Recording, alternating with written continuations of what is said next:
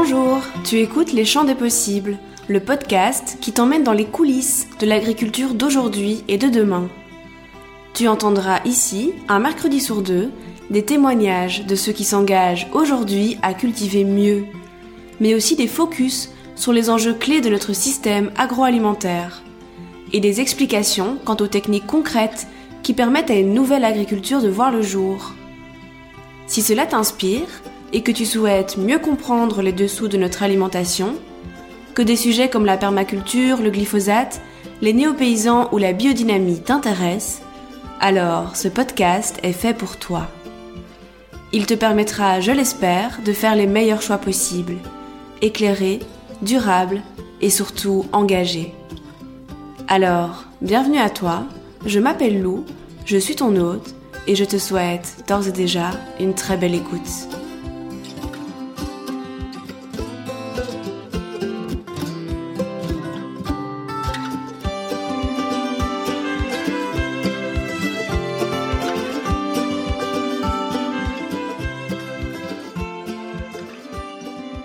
Est-ce que ça t'est déjà arrivé de regarder par la fenêtre lors de longs trajets en voiture à travers la France? Qu'as-tu vu à ce moment-là? À quoi ressemblaient les paysages qui défilaient devant toi?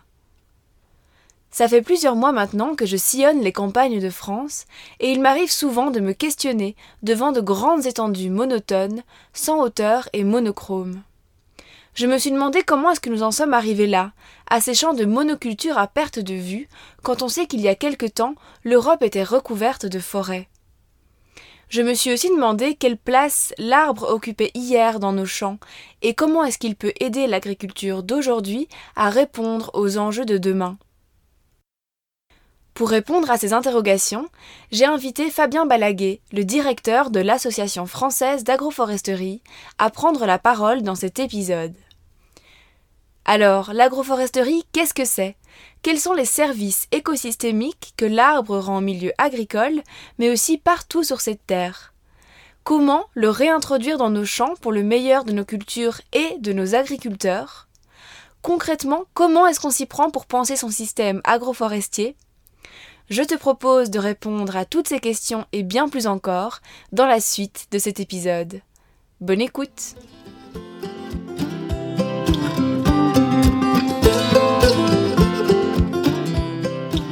Bonjour Fabien, merci beaucoup euh, d'avoir accepté mon invitation. Bonjour. Est-ce que tu peux commencer par te présenter, me dire qui tu es et ce que tu fais dans la vie?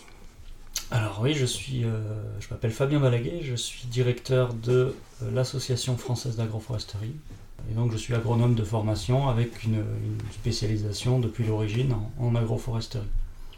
Donc notre métier euh, en, raccourci, hein, mais pour, pour résumer, c'est de en fait, soutenir le développement de l'agroforesterie dans les territoires en France, et donc d'animer euh, bah, le réseau des acteurs du terrain, le réseau des acteurs de la RD, le réseau des acteurs de la formation. On est un peu courroie de transmission, courroie d'amplification entre tous ces, tous ces praticiens et tous ces acteurs euh, du développement au sens large finalement, euh, au milieu desquels se trouvent évidemment les agriculteurs avec qui on travaille aussi au quotidien pour finalement créer la connaissance, euh, puisque l'agroforesterie c'est quelque chose qui vient pas de qui date pas d'hier, hein, qui, est, très ancienne dans les pratiques, mais il y a quand même pas mal de choses à, réinventer. Et donc c'est quelque chose qui se, qui se fait tous les jours sur, sur le terrain. Alors justement, est-ce que tu peux nous définir ce qu'est l'agroforesterie? Oui, alors euh, il peut y avoir plusieurs définitions selon qu'on souhaite une définition technique, euh, scientifique, réglementaire, etc., etc. De façon très simple, l'agroforesterie, c'est euh, empiler des plantes, empiler des productions sur une même surface. Donc on vise finalement plus de plantes au mètre carré, plus de plantes à l'hectare, et en fait plus de photosynthèse, puisqu'on se rend compte que c'est bien un peu le levier premier de la productivité. Et on est évidemment euh, très majoritairement aujourd'hui dans nos agricultures tempérées, on est sur euh, une agriculture euh, à faible niveau de photosynthèse. Hein. On a une monoculture très souvent de plantes plutôt petites sur une partie seulement de l'année avec encore du sol nu, pas mal de, pas mal de temps dans l'année, etc. Donc on essaye de travailler à la fois dans le temps et dans l'espace sur une maximisation du végétal, une intégration de tout ça. Donc quand on veut maximiser, ben, on arrive souvent à comme je disais, à empiler des plantes euh, de petite taille avec des plantes moyennes, avec des plantes plus grandes qu'on appelle des arbres. Bref, ça fonctionne ensemble. On est là aussi pour réintégrer évidemment les productions animales, l'élevage dans tout ça, et essayer de reconstruire finalement ce qu'on appelle des systèmes agroécologiques au sens premier du terme, hein, c'est-à-dire que l'écologie, si on regarde ce que c'est au départ, ça, fonctionne toujours un peu pareil, c'est-à-dire que la, nature va vers l'arbre. La nature euh, tente toujours de mettre des arbres partout où elle peut, parce que c'est euh, finalement le, le, levier premier finalement de, l'optimisation des ressources. Euh, et c'est un modèle de développement durable intéressant pour, l'agriculture. On remarque aujourd'hui justement que les, écosystèmes les plus résilients sont souvent ceux qui sont aussi le plus préservés de l'intervention de l'homme, comme la forêt. Est-ce que tu peux nous expliquer comment cet écosystème naturel fonctionne et pourquoi il est urgent de s'en inspirer aujourd'hui pour construire notre modèle euh, agricole? Oui, alors c'est une très bonne question parce que c'est exactement ça en fait. Hein. c'est le but de l'agroforesterie, c'est de s'inspirer du modèle de la forêt dans sa dynamique euh, pour, euh, pour appliquer ça à l'agriculture, c'est-à-dire à la production alimentaire. Donc en fait, là aussi, il faut revenir aux, fondamentaux de l'écologie. Quand on ouvre un bouquin d'écologie de, premier niveau, le premier chapitre, c'est la succession végétale. Euh, la succession végétale, elle va du sol le plus, le plus basique, qui n'est pas encore du sol d'ailleurs, hein, ça, commence par de la roche-mère, euh, et puis elle va, et, elle va jusqu'à l'arbre en fait, hein, euh, par, par, succession de couches végétales, et donc la végétation évolue des espèces très pionnières vers, vers des espèces plus exigeantes, et on remarque d'ailleurs que l'arbre est plutôt une plante de sol fertile, puisque c'est plutôt quelque chose qui arrive sur la fin du cycle, un cycle au cours duquel évidemment la végétation se, densifie, se complexifie, mais euh, au cours duquel aussi le, sol euh, s'enrichit, euh, gagne en fertilité, gagne en profondeur. Voilà. donc en fait ce système-là, c'est ce qui se passe finalement à chaque fois qu'on laisse une, surface de sol livrée à elle-même. Hein. La forêt revient, et donc on essaye de s'en inspirer, on se dit que probablement si l'agriculture euh, arrivait à se, baser là-dessus, euh, ça pourrait permettre de, gagner en, productivité réelle, encore une fois. Sachant que l'énergie première de tout, ce, cycle, en fait, c'est l'énergie solaire. La réaction de la photosynthèse, on en a parlé, c'est euh, un peu la clé de tout. Et donc on évite finalement du sol nu, on évite finalement des plantes en monoculture qui finalement n'optimisent pas la ressource, pour aller vers des systèmes beaucoup plus complexes. Voilà, donc euh, la forêt nous inspire, on n'est pas là pour dire qu'il faut des arbres partout. Euh, d'ailleurs, il en faut plutôt peu mais bien. Euh, ce qu'on vise, c'est une, diffusion de l'arbre dans l'espace agricole, hein, puisque si, on résume dans un territoire, on a, souvent tendance à voir d'un côté la forêt, donc des arbres plutôt à forte densité, et puis de l'autre côté un espace très ouvert, une page blanche à partir de laquelle on fait une agriculture soi-disant moderne, soi-disant efficace. Alors qu'en fait, dans un territoire équilibré, il y a euh, autant d'arbres hors la forêt que dans la forêt, euh, avec des schémas vraiment de justement d'aménagement qui sont très variés, de, diffusion de l'arbre dans l'espace.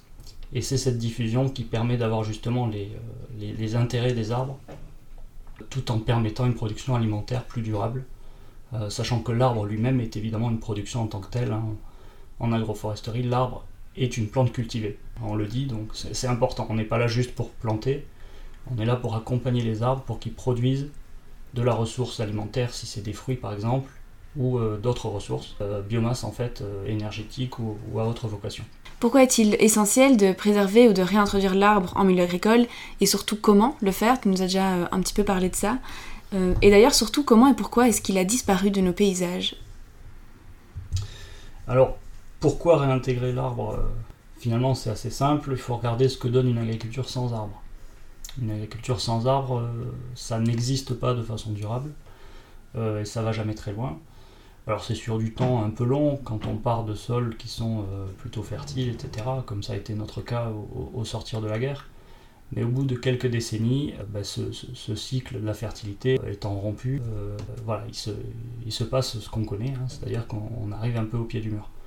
Donc le, le, pourquoi remettre des arbres, finalement, il est assez, il est assez intuitif, il en faut il en faut. Euh, on a arrêté, nous, de se poser la question du pourquoi. On essaie de savoir comment. Voilà, puisque donc l'arbre apporte euh, pas mal de choses, il est indispensable, sans lui on fait, on, fait euh, je dirais, pas grand chose de durable. après, dans la technique, évidemment, c'est là où c'est plus complexe et on rentre dans le cœur du sujet. Parce qu'encore une fois, remettre de l'arbre en agriculture, ce n'est pas, ce n'est pas simple pour tout le monde. On a perdu beaucoup de savoir-faire. Alors historiquement, toutes les agricultures traditionnelles savaient intégrer l'arbre et le mot n'existait même pas. On appelait ça de l'agriculture. et c'était en fait de l'agroforesterie, mais on n'avait pas besoin du mot, je dirais. Hein. voilà, aujourd'hui, bon, il y a eu au moins trois générations où on a, perdu ces savoir-faire. On a même encouragé les agriculteurs à se passer de l'arbre et donc, il faut reconstruire les savoirs. Et ça, c'est notre travail au quotidien. Euh, c'est vraiment de travailler avec les praticiens, de redécouvrir tous ces savoirs et de, perfectionner les systèmes et de les remettre évidemment au goût du jour par rapport au savoir euh, empirique euh, qui reste quand même encore un peu, un peu présent. Voilà. Donc, pourquoi, comment, je ne sais pas si ça répond à la totalité de la question, mais en tout cas, la base est là. Quand on parle d'agroforesterie, on a souvent en tête euh, l'image de plusieurs arbres alignés sur une parcelle de culture. Pourtant, l'arbre peut cohabiter avec une grande diversité de systèmes, qu'ils soient végétaux ou même animaux. Est-ce que tu peux m'en dire un petit peu plus? Alors oui, euh, l'agroforesterie et les systèmes agroforestiers euh, peuvent être d'une grande diversité, puisqu'une fois qu'on a compris les principes, après on peut jouer avec tout ça pour mettre en interaction des plantes, des animaux, des productions finalement. Alors il y, a, deux façons de faire. Hein. Soit on remet de l'arbre euh, là où il y a euh, une agriculture euh, dépourvue d'arbres, soit on remet de l'agriculture là où il nous reste des arbres, mais plutôt, plutôt à forte densité, voire aussi en monoculture, et où on essaie justement de rediversifier donc des espaces plutôt forestiers. Les, principes sont toujours les mêmes, les techniques sont très variées et voire déclinables à l'infini. Encore une fois, on n'a pas, tout découvert pour le moment. Mais grosso modo, l'arbre a sa place partout, que ce soit sur les cultures annuelles, que ce soit sur les cultures pérennes, que ce soit donc euh, par exemple en viticulture, en arboriculture où on peut quand même remettre euh, en, bordure de parcelles euh, de la haie pour des vocations de microclimat, pour des vocations de développement de la biodiversité, donc de, biocontrôle en fait des ravageurs. donc il y a pas mal d'exemples comme ça. En, élevage, l'arbre va avoir un rôle de, fourrage par exemple d'appoint en complément, euh, en complément de l'herbe, ou en remplacement de l'herbe quand, euh, quand, il y en a moins, euh, notamment les périodes estivales. Il va pouvoir servir aussi de, bois litière, hein, là aussi en, complément au remplacement de la paille, parce que c'est pareil, c'est une ressource qui peut, qui peut manquer de temps en temps. C'est évidemment du bois énergie, alors dans tous les types de systèmes. Hein. sur une ferme, il y a toujours un besoin d'énergie qui est, qui est assez conséquent. Et on a aujourd'hui des fermes autonomes pratiquement en énergie grâce à la biomasse des arbres qui ont un gain finalement de coût de production ou, de charge euh, annuelle conséquent, hein, qui peut aller jusqu'à 10, 10, 12 000 euros par an. Donc euh, voilà, c'est ça l'idée, c'est de réintégrer l'arbre un peu comme on peut dans son système agronomique et dans son système euh, économique. Aujourd'hui, la raréfaction de l'humus devient critique puisque l'agriculture industrielle a fait passer dans le monde entier le volume de cette substance dans les parcelles cultivées de 4 à 1,5%. Or, elle est vitale pour faire pousser nos aliments et éviter la désertification massive des sols. En quoi est-ce que l'arbre ou l'agroforesterie peut-elle nous aider à inverser cette tendance?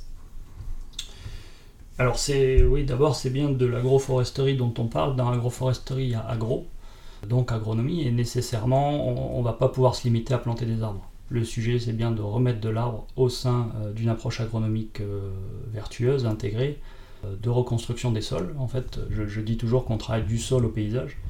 Euh, et très souvent, quand, euh, quand on travaille avec des agriculteurs euh, au, début de la relation, on est sur les, les, les, problèmes, hein, les problèmes du présent, qui sont plus souvent des questions de sol que des questions de paysage tout de suite. Donc on y va tranquillement. Ça veut dire qu'autour de l'arbre, il va falloir refaire de l'agronomie, refaire de la couverture végétale des sols, etc l'intérêt d'une approche intégrée, euh, encore une fois avec euh, des plantes annuelles plutôt de petite taille, des herbacées, euh, annuelles ou pérennes d'ailleurs, et puis des arbres, c'est qu'on va pouvoir vraiment exploiter des, niches écologiques hein, et des zones de sol qui ne sont pas les mêmes. Donc on va pouvoir réintégrer du carbone dans tous les horizons du sol de façon assez significative. C'est ce que nous montre là aussi la forêt. Hein. C'est un système qui est, qui est un puits de carbone potentiel est-ce que tu peux nous expliquer cette euh, notion de, puits de carbone?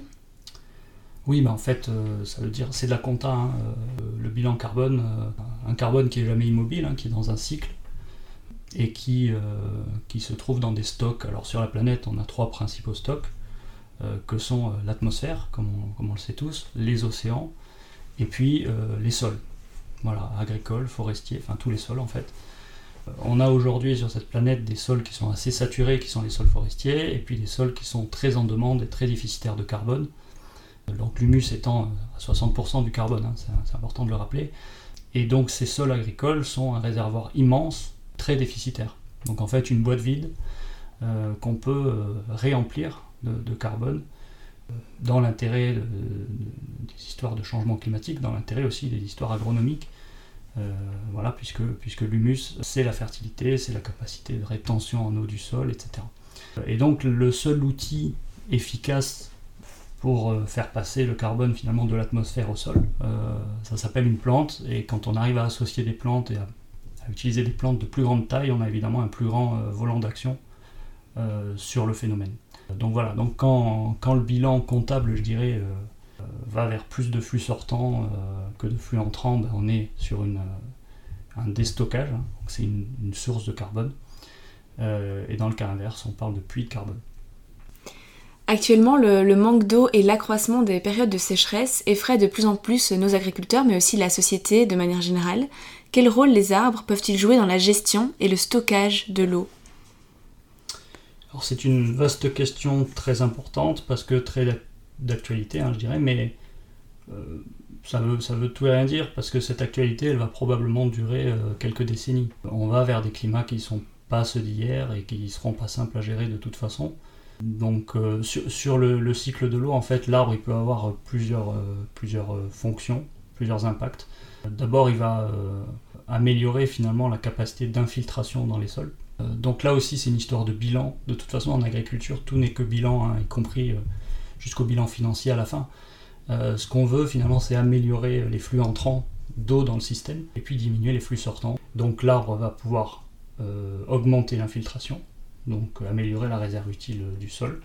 Il va augmenter le taux de carbone et d'humus et donc la capacité de rétention puisque le muscle c'est un peu l'éponge hein, du sol. Et il va aussi agir sur la, réduction des pertes, donc la perte principale finalement, c'est l'évaporation. Euh, donc l'effet microclimatique que l'arbre peut avoir à l'échelle de la parcelle, à l'échelle du territoire, euh, va permettre aussi d'améliorer les bilans hydriques. Justement, euh, cet effet microclimatique dont tu parles, est-ce que tu peux nous expliquer un petit peu plus comment est-ce que l'arbre en vient à petit à petit modifier son milieu et en quoi est-ce que ce microclimat peut être bénéfique aux cultures? Alors l'arbre, il a un impact sur, euh, on le disait, sur les flux hydriques. Euh, il a un impact sur les flux d'air aussi, hein, donc tous, les, aspects de, température, de radiation, d'ensoleillement. en fait, dirais que l'arbre agit un peu comme un climatiseur. Euh, il va tamponner les extrêmes. Donc on pense beaucoup là, vu la saison à laquelle, à laquelle on se parle, on pense beaucoup aux périodes estivales et, et aux fortes sécheresses et aux, chaleurs de cet été, mais euh, ça marche aussi vers le bas. Et pour gérer, euh, les, y compris les, gelées tardives et ce genre de choses, les microclimats vont aussi nous intéresser. c'est un effet qui est à la fois, enfin qui est vraiment physique, hein, de proche en proche, euh, alors l'idée c'est que les microclimats euh, peuvent aussi s'emboîter pour faire des, climats euh, à échelle plus grande, à échelle de région et puis, et puis potentiellement à une échelle globale aussi. Hein. Mais l'arbre finalement il est à la frontière de cet aspect d'adaptation au, changement climatique hein, et d'atténuation de par son impact sur, sur le carbone du sol notamment. Alors il y a aussi un, un stock de carbone qui augmente de par la biomasse aussi qui est immobilisé sur pied. Hein, mais, euh, mais en fait, en termes de, en termes de, quantité, c'est, ce qui compte beaucoup plus, c'est le carbone du sol. Voilà.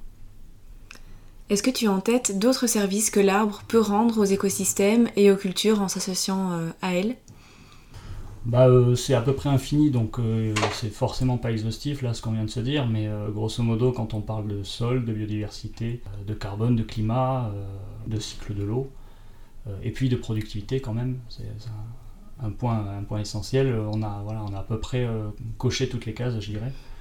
Euh, et en tout cas, on maîtrise grâce à ça, euh, grâce à une bonne intégration de l'arbre dans, dans, le système, on peut maîtriser les facteurs de production beaucoup plus.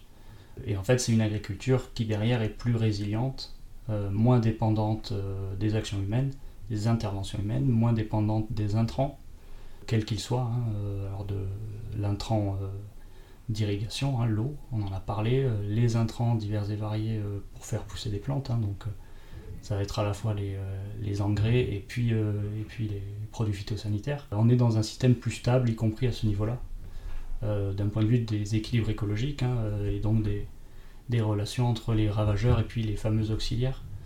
Voilà, donc c'est une approche très systémique, et c'est ça l'agroécologie, c'est ça l'agroforesterie, c'est quelque chose qui est, euh, qui est toujours très complexe, mais euh, la, bonne nouvelle, c'est que quand on commence à aller vers le haut sur un des sujets, euh, on va vers le haut à peu près sur tout. Tu nous parlais des, des ravageurs, mais aussi des auxiliaires. Effectivement, lorsque les arbres sont plutôt aux extrémités des champs et forment une haie bocagère, la vie s'y développe assez rapidement. Que réponds-tu aux agriculteurs qui craignent ainsi le déploiement de nuisibles? C'est jamais blanc ou noir, hein, euh, parce qu'effectivement, quand on fait euh, un, oasis de biodiversité, euh, bah, on, a, on a effectivement une vie qui se développe. Ce qu'on peut dire là-dessus, c'est que s'il y a des nuisibles, il y aura toujours des prédateurs de ces nuisibles qui se développeront aussi, alors peut-être sur des temps pas forcément identiques mais il faut avoir de la patience, il faut laisser euh, le temps au système finalement de se, de se roder. Ça veut dire justement qu'il peut être euh, nécessaire, il peut être euh, pertinent de, maîtriser certaines choses pendant, pendant la transition. Je pense notamment au retour des limaces par exemple dans des, dans des systèmes où, où il y en avait beaucoup moins parce qu'en fait il y, avait, beaucoup moins de à peu près tout. et, et, en fait la limace qui se nourrit finalement de plantes mortes, hein, euh, ben, quand on rajoute de la plante, euh, elle va, elle va assez vite revenir.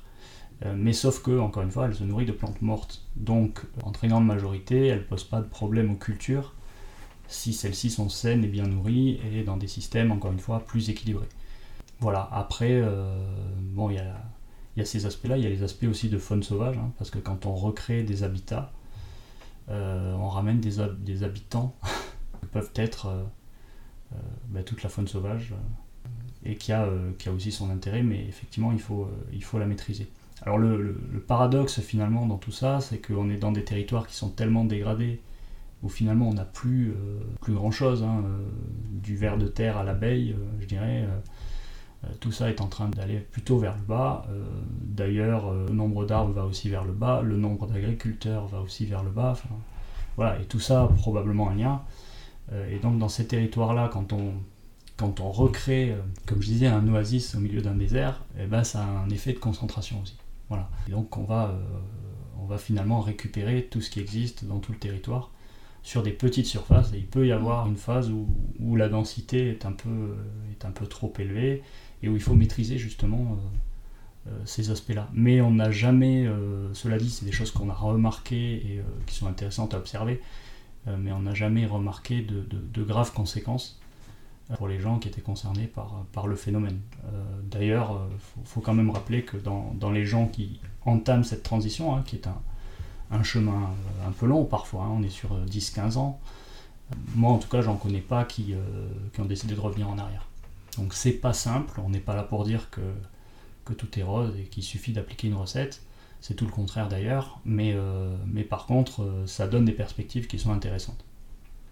Un des autres obstacles qui peut se dresser devant ceux qui veulent passer à l'action et insérer l'arbre dans leur système agricole est le prix de leur mise en place. Pour pallier à cela, ou en tout cas envisager une indemnisation à, long terme, est-ce qu'il est possible pour l'agriculteur de tirer un avantage économique des arbres ainsi plantés? Et en fait, quelles seraient les fonctions productives, tu nous en as déjà un petit peu parlé, que l'arbre peut remplir au-delà de ces services euh, écosystémiques dont on a parlé?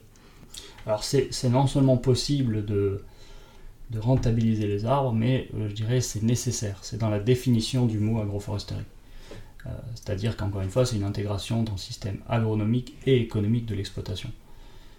Et si on ne fait pas ça jusqu'au bout, on, je dirais, euh, on n'est pas en agroforesterie. Hein. On est sur du paysage, on est sur de la plantation d'arbres dans les champs, mais c'est tout à fait différent. Voilà. Donc ce qui nous intéresse, encore une fois, c'est, ce sont les usages des arbres et, leur, leur, potentiel productif alors de services écosystémiques, on en a parlé, mais aussi de ressources valorisables qui se trouvent être des ressources euh, renouvelables aussi, donc euh, donc c'est intéressant. Donc l'arbre, il a, a pas mal d'usages à la ferme, hein, déjà en autoconsommation. On a parlé de certains, euh, que ce soit le bois énergie, que ce soit le bois litière, que ce soit éventuellement la, production de bois à plus long terme, de bois d'œuvre pour des usages à la ferme, hein, in situ, euh, l'arbre fourragé a de plus en plus d'avenir devant lui avec le contexte climatique qu'on connaît. etc. etc. mais l'arbre peut aussi servir à, créer un débouché, à créer une nouvelle ressource, donc une nouvelle rentrée d'argent sur, sur la ferme, grâce à des filières locales qui se développent de plus en plus et qui sont très variées. Je pense notamment à, la question ou à l'exemple du peuplier par exemple.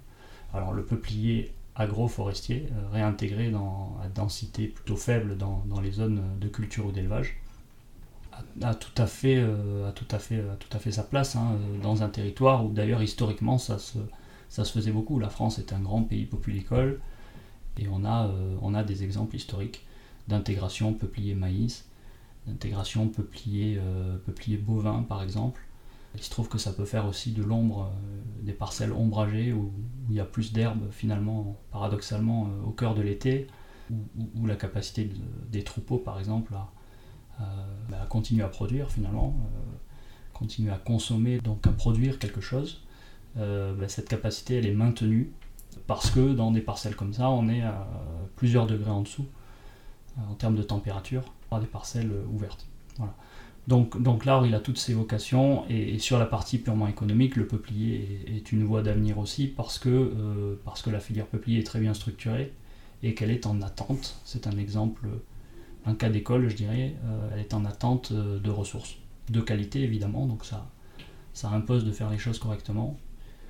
mais si on produit la ressource qui est attendue par la filière derrière, on aura toutes les chances dans les années à venir de pouvoir euh, commercialiser cette ressource. Alors on est un peu dans la partie de l'interview euh, avocat du diable, mais j'aimerais te poser encore une autre question, c'est que réponds-tu à ceux qui pensent que les arbres dans une parcelle agricole, c'est d'autant d'eau, de lumière et de nutriments en moins pour les cultures? Est-ce qu'aujourd'hui on est en capacité de savoir si l'agroforesterie booste réellement euh, les rendements ou au contraire si elle les fait baisser ou en tout cas n'a pas d'impact dessus? Oui, alors c'est effectivement une vaste question. On, se pose toujours euh, la question de savoir si l'arbre prend des ressources aux cultures. Moi je sais pas, j'ai envie de dire peut-être que la culture prend des ressources aux arbres finalement, dans un système où, euh, où il devrait plus y avoir de frontières entre les deux. Donc en fait ce qui nous intéresse c'est vraiment euh, l'ensemble du système, c'est vraiment l'approche globale. On a des systèmes hein, où, où l'arbre certaines années produit plus que la culture, dans des contextes climatiques actuels là très compliqués. On a aussi des systèmes où quand il n'y a pas d'arbres, il y a des cultures qui ont un rendement, euh, un rendement économique négatif. Et donc l'économie, euh, l'économie de tout ça, c'est aussi, euh, c'est aussi la possibilité pour ces parcelles-là, grâce à l'agroforesterie, de, peut-être rester tout simplement des parcelles agricoles. Et, des parcelles agricoles rentables, qui évidemment sont synonymes d'un revenu pour l'agriculteur derrière. Euh, donc ce qu'il faut regarder c'est l'ensemble et quand on l'ensemble du système et, quand on regarde ça donc euh, l'INRA y a pas mal travaillé euh, on peut calculer des, coefficients de rendement équivalents entre des zones où on a une monoculture hein, donc soit d'arbres soit, de culture annuelle et des zones où on associe par exemple les deux productions. Et presque invariablement quand on associe les deux productions on a, un gain de productivité qui va de, de 20 à 60% euh, dans les modèles, euh, euh, qui ont été étudiés, et puis dans des modèles qui sont en construction, qui sont encore plus performants agronomiquement, on peut, on peut même espérer aller au-delà. Euh, donc c'est pas un miracle, l'arbre c'est pas une panacée. Il y a aussi des associations qui sont négatives, évidemment, parce qu'on part quand même d'une mise en compétition, mais justement avec la bonne gestion, on peut arriver à une complémentarité. et la complémentarité, ça veut dire quand même que 1 plus 1 égale plus que 2. Et donc ça, évidemment, ça a de l'intérêt. Dans quel contexte agricole l'agroforesterie devrait-elle, selon toi, se développer pour être tout à fait efficiente? Autrement dit, est-ce qu'il est vraiment utile de planter un arbre au milieu d'un champ de monoculture, par exemple? Bah en fait, euh, je dirais, il n'y a que des cas particuliers. Hein. Quand un agriculteur veut se lancer en agroforesterie, on lui donne jamais une recette. Euh, ça ne marche pas. On essaye de voir où il en est dans, dans son système et il arrive assez souvent d'ailleurs qu'on temporise un peu. On lui suggère fortement de prendre le temps de reconstruire un système et de planter des arbres un peu plus tard ou alors de commencer à planter tout de suite mais, euh, de façon assez, euh, assez pragmatique parce qu'encore une fois c'est une transition. Alors après si on part d'une exploitation euh, où il n'y a vraiment rien, aucune, aucune infrastructure agroécologique comme on les appelle, voilà on peut, on réarbrer déjà les bordures, Et puis si en réarbrant les bordures, on est encore sur des tailles de, parcelles qui sont un peu importantes, on peut être amené à rediviser. Donc là, on passe à de l'arbre de plein champ, mais dans des conditions qui sont raisonnées, maîtrisées. Voilà. Il n'y a pas de frontière en fait euh, entre, entre ce qu'on peut appeler l'intra-parcellaire et puis, euh, puis les systèmes de bordure, parce que dans un paysage, tout ça, tout ça se complète. L'intra-parcellaire, ça n'a même pas de sens, à part au sens du cadastre finalement, mais mais dans un paysage, voilà, dans un paysage euh, construit, réarbré euh, et vraiment agroforestier. Euh, si vous faites le test, vous verrez que vous, avez parfois du mal à savoir où s'arrêtent les parcelles. Donc c'est pas vraiment ça le sujet. Ce qu'il faut, c'est construire pas à pas. Quand on construit la maison, on met, on met d'abord les fondations, les murs, le toit, et puis quelques années après, on peut mettre le carrelage dans la salle de bain. Ça pose pas de problème. En revanche, on peut pas faire l'inverse. Alors une petite question euh, un peu plus générale maintenant, c'est quel serait le, rôle selon toi de l'agroforesterie au sein de la transition écologique et plus spécifiquement agricole? Autrement dit, en quoi l'agroforesterie peut-elle répondre aux enjeux de demain, même d'aujourd'hui?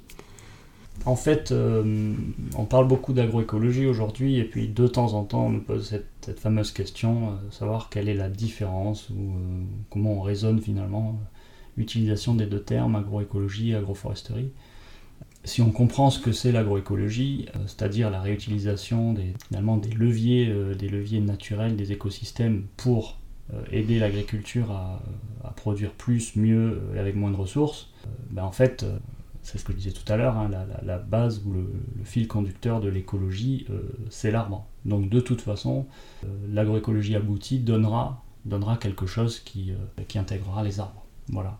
Donc en fait, l'agroforesterie, c'est quand même une bonne partie de l'avenir de notre agriculture.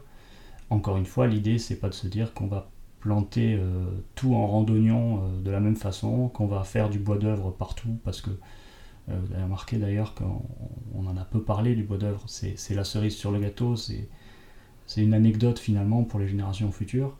le cœur du sujet, c'est pas ça, c'est toutes les autres, euh, les autres usages euh, à, moyen terme finalement que l'arbre peut, permettre, euh, et surtout tout ce, qui, tout ce qui permet aussi en termes de services, parce qu'encore une fois, si l'arbre peut permettre aux terres agricoles de rester agricoles et aux agriculteurs de rester agriculteurs, ça sera quand même une contribution assez, assez intéressante. Dans cette optique, quelles sont donc les missions de l'Association française d'agroforesterie? Alors nos missions, elles sont multiples parce que le sujet est vaste. En fait, notre, notre cœur de métier, c'est euh, de faire de l'animation territoriale, euh, c'est-à-dire de réunir des acteurs territoire par territoire qui partagent cette envie de, finalement progresser vers euh, quelque chose de plus agroforestier. donc on a, c'est ce qu'on fait là depuis, plus d'une dizaine d'années, hein, c'est par là qu'on a commencé. C'est vraiment des programmes d'action qui permettent aux acteurs de se retrouver et d'emboîter des morceaux de solutions pour arriver à une vraie nouvelle agriculture pour le territoire en question. Et après, l'idée évidemment, c'est de, mettre en lien tous ces territoires euh, et de capitaliser, de créer, euh, de créer, diffuser la connaissance. Voilà. Euh, on a une action de R&D aussi qui est très en lien avec tout ce que je viens de dire, parce qu'en fait, les, verrous techniques existent encore, ils remontent du coup très facilement du terrain. Et donc notre, notre pôle R&D est là pour répondre à ces questions. Alors soit parce qu'on a déjà a déjà les savoirs en stock, je dirais, et puis on, vulgarise, hein, on crée donc des, des, supports pédagogiques, des formations, euh, des guides techniques aussi euh, qui, sont, euh, qui sont édités en partenariat avec nos collègues forestiers. Et puis quand on n'a pas les réponses, et eh ben là on monte des programmes de RD dédiés avec des thématiques spécifiques, en réunissant finalement les experts de chacun des sujets et puis en essayant de, repousser la, la, limite du savoir. Et on travaille aussi de plus en plus à l'implication finalement de toutes les filières, euh, alors filière alimentaire, mais pas que évidemment. Euh, l'idée étant de valoriser finalement ce, travail de tous ces agriculteurs en l'aval finalement de l'agriculture et jusqu'au consommateur. Parce qu'en fait, on est sur un débat technique beaucoup, mais, mais c'est aussi un débat de société. Et ce qu'il faut finalement, c'est arriver à, à, ce que le consommateur comprenne de quoi on parle et à ce que le consommateur finalement demande que ça aille dans ce sens-là. Donc en tant qu'association, on est là pour ça, voilà, on est là pour accompagner au départ euh, des agriculteurs, on est né du terrain, on vient du terrain et, on y restera toujours, hein. mais on est là aussi pour euh, effectivement euh, ouvrir les perspectives. Alors on fait aussi un peu de lobbying, on va dire, politique et réglementaire, pour que par le haut, finalement, les choses mm. s'adaptent aussi et, permettent finalement aux praticiens de mieux faire, de mieux faire leur travail. Alors maintenant que tu nous as convaincus des bienfaits de l'agroforesterie, comment débuter? Est-ce que tout le monde et n'importe qui peut se lancer? Alors, tout le monde et n'importe qui, euh, oui. Euh, en fait, on n'a pas de recette miracle. Il faut, euh, il faut se former, il faut savoir où on veut aller, il faut bien analyser les objectifs du projet. L'objectif de planter des arbres, ça, ça n'existe pas. C'est pas un objectif. L'objectif, c'est d'en faire quelque chose. la plantation étant un moyen finalement pour arriver à un objectif. Et c'est ça, qui, ça qui est intéressant. Donc aujourd'hui, il y a tout ce qu'il faut pour, pour, se former, il y a tout ce qu'il faut pour se faire accompagner correctement. Et finalement, euh, quel que soit le niveau d'où on part, il y a toujours quelque chose à faire, quel que soit le contexte dans lequel on se trouve, il y a toujours aussi quelque chose à faire, mais en adaptant les techniques, en positionnant le bon arbre au bon endroit, dans les bonnes conditions, et surtout, encore une fois, avec la bonne gestion derrière. Euh, c'est plutôt là où il y a où il y a à travailler parce que parce que c'est pas le c'est pas le plus simple évidemment. Mais encore une fois, on a la chance de travailler avec un réseau d'experts qui est quand même assez fourni, qui est diversifié. On, on a les forestiers aussi avec nous qui, qui, nous apportent pas mal de pragmatisme et de patience. Hein. L'arbre, c'est une école de patience. Et puis voilà, revenir aux bases de, de, la sylviculture, en fait, ça donne un cadre de travail qui est quand même, qui est quand même assez maîtrisé. Aujourd'hui, je dirais que on sait faire euh, à partir du moment où, euh, où, le projet est clair et où euh, la personne est, bien formée, bien accompagnée. Alors concrètement, vers qui peut-on se tourner pour justement être accompagné et conseillé et pourquoi pas aussi dans une certaine mesure subventionné? Alors vers qui on peut se tourner? Il y, a, dans le territoire aujourd'hui un maillage assez, complet finalement de structures techniques qui sont en capacité à accompagner en, local. Hein. Donc il y a une adresse à retenir qui est agroforesterie.fr euh, et à partir de là on, sera là pour, euh, pour accompagner euh, chaque projet dans son territoire, rediriger vers, vers qui il faut. Ça c'est sur la partie technique, sur la partie des aides financières, il, y a aussi, il y a aussi pas mal de choses qui existent. Alors ce qui est complexe, c'est que ça dépend des départements, des régions. Donc on a, pas mal de cas partout en France, on est là pour, les référencer, donc a priori on a une vision d'ensemble assez, assez abouti. Donc ça c'est sur les, subventions euh, publiques et puis j'oublie pas de dire qu'il y a de plus en plus aujourd'hui de subventions privées qui permettent justement de compléter dans les territoires où les moyens publics sont euh, soit insuffisants, soit inopérants de par euh, parfois certains cahiers des charges, certaines conditions d'appel à projet qui permettent pas à tous les agriculteurs de rentrer dedans. Pour conclure cette interview, j'aimerais savoir comment est-ce que tu imagines personnellement l'agriculture de demain? Eh ben, une agriculture, euh, on va revenir au début, hein, mais une agriculture de la photosynthèse euh, qui optimise toutes les ressources, qui empile euh, les plantes au maximum, qui, réutilise finalement ce potentiel. on n'est pas un pays où l'agriculture devrait aller mal en fait. Il y a quand même plein d'endroits du monde où, c'est beaucoup plus compliqué de faire de l'agriculture. Donc en fait, il faut se réapproprier ces bases-là, ces bases agroécologiques et puis, euh, puis progresser parce que ça devient évidemment ça devient un peu plus technique qu'une agriculture de recettes. Pour ça, euh, on a la théorie et puis on a la pratique. Et donc en fait, ce qu'il faut faire, c'est euh, pratiquer, c'est mettre en réseau des praticiens et puis que chacun s'alimente des exemples et les réadapte surtout. Hein. On n'est pas là pour faire du, du copier-coller. Mais donc c'est l'un de nos rôles principaux, comme je le disais, c'est d'avoir ces réseaux de pionniers dans les territoires d'identifier et de documenter ce qui se fait pour que justement, euh, de proche en proche, euh, chacun puisse s'identifier à, un exemple qui lui parle. Alors je pose toujours une dernière question à mes invités. Est-ce que tu as des ressources à conseiller aux auditeurs qui veulent davantage creuser le sujet de l'agroforesterie, que ce soit des livres, des documentaires, des podcasts euh, ou d'autres choses?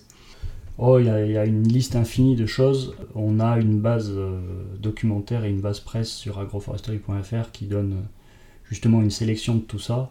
Il n'y a pas tout sur le site, loin de là, mais euh, voilà, il y, a, cette base. Alors euh, j'aime bien citer euh, un livre de Geneviève Michon qui s'appelle Agriculteur à l'ombre des forêts du monde et qui donne une, vision complètement internationale, justement, tempérée, tropicale, et, justement qui, montre l'universalité de, ces pratiques, le potentiel de ces pratiques. en fait, l'agriculture dans le monde est majoritairement agroforestière et paradoxalement, ou sans le savoir, on, est tous consommateurs de produits agroforestiers tous les jours, à partir de 8 heures le matin, puisque le café que l'on boit quand il est de bonne qualité et très souvent agroforestier. Il y a des chapitres aussi dans des, des livres qui ne traitent pas exclusivement d'agroforesterie, mais il y a des chapitres qui sont, intéressants pour, pour aborder l'approche générale. Quant à l'approche technique pure et dure, on va dire, on a une série qui s'appelle Cahier, technique de, de l'agroforesterie, qui est coédité avec euh, les éditions IDF, donc l'Institut de développement forestier, et qui s'enrichit progressivement voilà, sur chacun des types de systèmes, et chacune des techniques, hein, puisqu'on est vraiment sur une boîte à outils qui est assez variée. Super, merci beaucoup Fabien pour cette interview et toutes ces informations intéressantes que tu nous as partagées.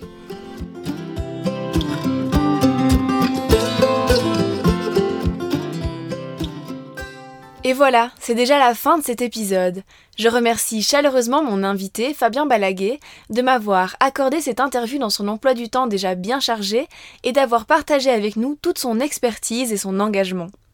J'espère que cet épisode t'a plu et qu'il a pu répondre aux questions que tu te posais peut-être au sujet de l'agroforesterie.